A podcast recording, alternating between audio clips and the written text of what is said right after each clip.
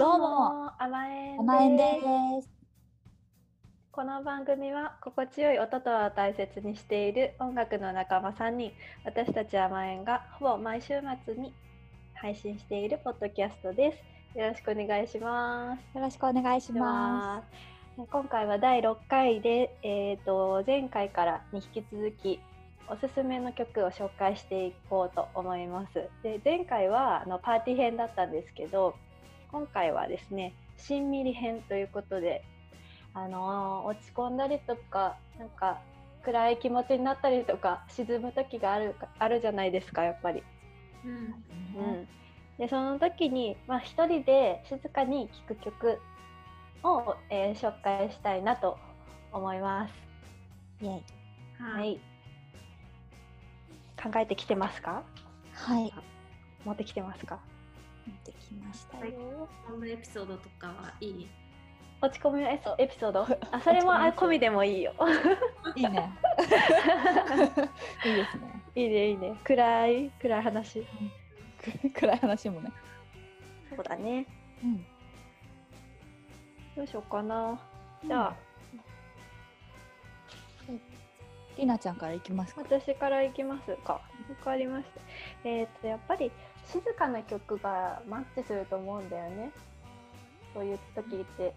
うん。でなんか私がでも何段階かあってこれぐらい暗い時にはこうだなっていうのがなんかあるような気がするんだけどなんかちょっとこう落ち込んじゃってるなとかっていう時に割と聞いたりするのがさえっ、と私はバシティバニアンさんっていうあのシンガーソングライターというかの方が好きであの、まあ、弾き語りをしている方なんですけどなんか、えーその方が来日した時にライブに行ったんだけどなんかその日がすごい小雨がこうしとしと降っててなんか静かな品川のグローリアチャペルっていうところでライブがあったんだけどね。それを見に行ってその時にあのギャレス・ディクソンさんって人とバシティさんが2人で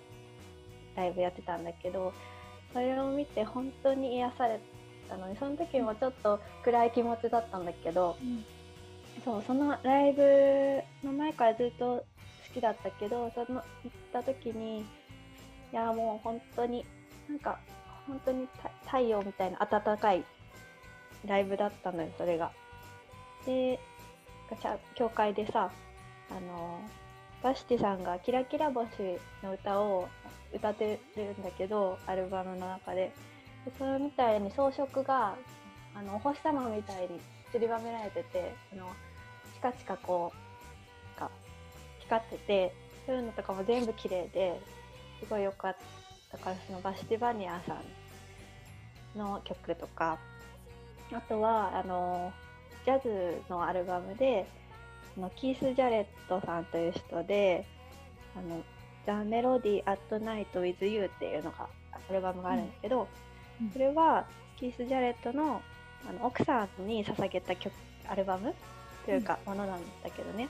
であのーそのキースさんがちょっと病気になってしまって休養していてで休養してから復帰するまでの間に作られた曲なんだけどそれがもうすごく静かですっごく綺麗な曲ばっかりが集まっているものでなんかあのーそれも普段は別のスタジオで撮ってるんだけどそのアルバムは自宅の療養してたから自宅スタジオでプライベートな空間で録音されたものららしくって、うんで本当になんか奥さんのためだけに作ったみたいなそういうアルバムらしいんですよ。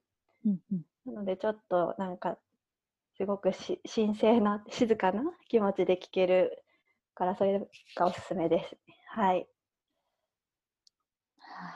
ははい。い。いいですね。うん。じゃあ次次のあ誰がやりますか？あ、うん 私ね。いや、なんかそんなに、あのー深い話はい今の説明ほどちゃんとした説明はいやいやいやいやいや。けれども最近えーっとこの間その落ち込んだ時にっていうあのどんな曲聴くかみたいな話は前うんしてたと思うんだけど、それとはちょっと別で、うんうんまあ本当に落ち込んだ時に聴く曲みたいなのがあって。うんうんあるよね。そうなるなんね。か私落ち込んだり疲れたりするとなるべくなんていうかうーんえーっとまあ自分の思考にこう刺激のないものを聞きたくなるのね。うんうんうんでなんか歌詞があるとやっぱり歌詞を追っちゃうし最近なんか英語も勉強してるからなんかちょっと、うんなんていうか入ってききたりとかその自分が勉強モードになっちゃったりすることがあってはいはい。うんうん。えっとえーっと、まあ、サントラみたいなのを聞いているんだけどああ、サントラね。そうで,、うん、でもちょっと前にこう見つけたサントラではあるんだけどうんピエロ・ピッチオーニさんっていう人がいてうん。なんか日本でも割とうーんと人気のある人らしいんだけど、えっとうんうん。まあ、映画音楽とかを作ってる人でであとなんかラウンジミュージックっていうなんかブルーがあるらしいんだけど、うんうん。ラウンジミュージックっていうのはそのホテルとかのラウンジでなんかみたいなそういうのラウンジミュージックっていうもうジャンルが一つできてるんだ。そうみたい。でそのなんか第一人者的な人らしい。第一人者。あらしい。でうんイタリアの作曲家なんだけど、ーうんうん。でその人の私が聞いた中で好きだったのがすっごいいっぱい数出してるんだけど。うん。デピオストペレ ラウンジミュージックっていうのはさ、こうゆったりするために作られた曲みたいな、あー。くつろくつろぎの曲みたいなことなのかな？その人は結構その、まあ、映画のサウンサウンドトラックを担当して作っててで、うん。それがラウンジミュージック。うんうんうんうん。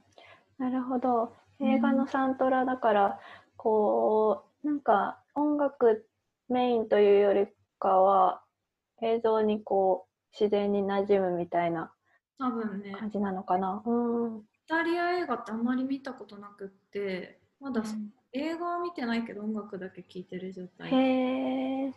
癒されますか？思うんだけどなんかね、うんそのあのなんていうか同じテーマをこういろんなアレンジであうーん。入ってたりとかあとは、まあ、歌のある曲は本当に2曲しか入ってないうんうんうなんへえ。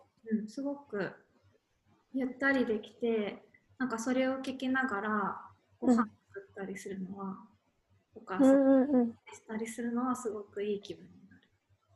なるほど。日常にこう、なんかあんまり刺激を受けずに、さらっとこう、聴けるような。そうそうでもなんかアレンジとかもうん。聞けば結かなり面白いアレンジしてたり、うんうん。あ、同じへえ。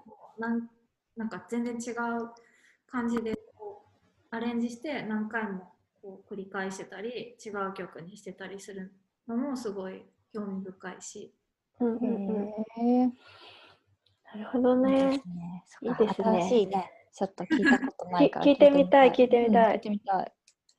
いいね。で、ゆこちゃんは？はい。私はそのふあのもうちょっとメジャーどころなんだけど、うんうん。そうさっきちーちゃんも言ってたけど、まあ、落ち込んだ時でこう刺激入れたくないとかもあるしあと落ち込んだ落ち込んでる時に、うん私はなんか励ましてほしい時があるんだけどそういう時とあと落ち込みたい時なんか落ち込みたい時があってあのでその落ち込みたい時、なんか落ち込んでるままの気分の時に、おなんかこう励まされる曲じゃなくてその落ち込んでるムードに一緒に浸れるな気分一致効果みたいなものがうんうん。心理学であるんですけど、そのおうお同じ音楽あの自分の気分と一致したものがいいみたいな。なんかまあうんうん。急にざ急にちょっと雑学に出たけど。あでも私そうそう私そう。ん私そっちのパターンというか、あ、そうなんだ。うん、そっち派ですね。そうそそっちになんかそやりたい時の曲？なんだけど、一つはもうあのもう皆さん大好きな荒井由実さんのユーミンのはい。あの「海を見ていた午後うん。あ好きだよね、シンプルゆうこちゃん。」すごいシンプルなんだけどうん。なんかあの詩的な感じだからユーミンのうん。イメージがすごいできるから。紙ナプキンでしょ？そうそう紙ナプキンの。ああいうなんかでしまう。うん。綺麗だなと。音も綺麗だし詩もすごい綺麗だから、うん。まあなんかこうし落ち込むっていうか、まあ、センチメンタルな感じだよね。こう、うんうんうん。切ない感じ持ちにそうだね。とこう落ち込む時ってそっちにも近いなって私は思ってて、うんうん。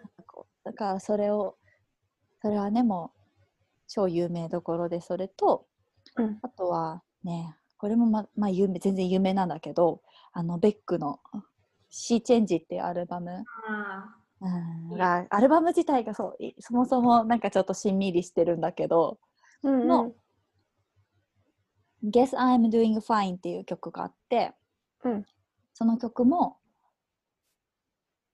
まあすごく切ない感じでなんかなんだろうなそれを聞いて落ち込んでる気持ちがうお元気になったぞっていう曲では全然ないんだけど、うん。むしろそのローな感じのままなんだけどその気持ちよくローに浸れる浸ってそれでその曲聴いて気持ちよく浸ってるとちょっとこう自分の気持ちとかもなんかうん。無理に、無理させてないからすごく気持ちいいなって思う時があって、うんそれうん大事大事。そうそう今回のテーマを聞いた時に何だろうってなんかいろいろ多分そういうちょっとセンチメンタルな曲が好きだからいろいろ思い浮かんだんだけど、うん。その2曲かな、うん。そうだよね。そうですなんね。自分とこう一緒のものがあったっていう感覚があるよね。今の落ち込んでる自分と同じぐらいもしくはもっとなんだろうセンチメンタルな音があったみたいな、うんうんうん、それが心地よい時はあるよね。うん。とかで今聞いてて3人の聞いて思ったけど、うん。まあここのみんなはなんかこう励まされる感じじゃないっていう寄り添ってもらう感じの曲がやっぱ落ち込んだ時とかああいいのかなって思ったなんか。ね。頑張れって分かってるよって感じ。そう。頑張れっていう時はなんかもうすでに頑張って、うんもう頑張ってる時は頑張れって言われるとでも平気なんだけどうん。なんか言われたくない時ってあるよね。ある。あるねあるね。こんな感じか確かなに。うん。えでもほんユーミンはすごいね。前回のパーティー編も登場し、うん。今回のしんみり編にもさすがですね。うん。さすがですね。うん。すごいですからね。うん。ですね。はい。ありがとうございます。いや、いい話がいっぱい聞けた気がする。うん。うん。じゃあプレイリストですかね。うんプレイリスト作りましょう。7ミリプレイリストを。なんか面白そう。通して聞いたら面白そうだね。うん。シンミリプレイリストも聞い作っててみましょう。はい。はい。じゃあ、甘えの中のしみり曲をかけてみたいと思います、今回は。はい。曲紹介をちーちゃん、あ、私？お願いします。えーっと、甘えの中でしんみり曲といえば、といえば、このお国という曲なんですけど、はい、お国ですね。お国ですね。えーこの曲は、えーよく紹介している最後の甘えの喜びという、最後のというか、甘えの喜びという、えーアルバムの中に入っている曲なんですけど、うんうーん。なんて言えばいいんですかね、この曲。この曲はね、ゆうこのね、クラリネットが入っている曲ですね。そうだね。それがすごく癒される。うん。クラリネットがね、入ってるよね。あ、そうだ。そうそう。あの、アルバムを私のお母さんがうんうん。手術手術した時に入院中になんか聞いてくれててうんそう、この曲が好きだって言っていた。その話、すごい嬉しかった。ね聞いてくれて、そんな時に聞いてくれてるなんてって思って、感動しちゃった。あったかい曲だよね。なんか家族をイメージする曲かもしれない。すごいおお家、そうだね。家族というかね、お家とか、そういう曲ですね。うん、では、そんなはい。高くしんみりした心の奥にという曲をどうぞお聴きください。甘えんでした。バイバーイ。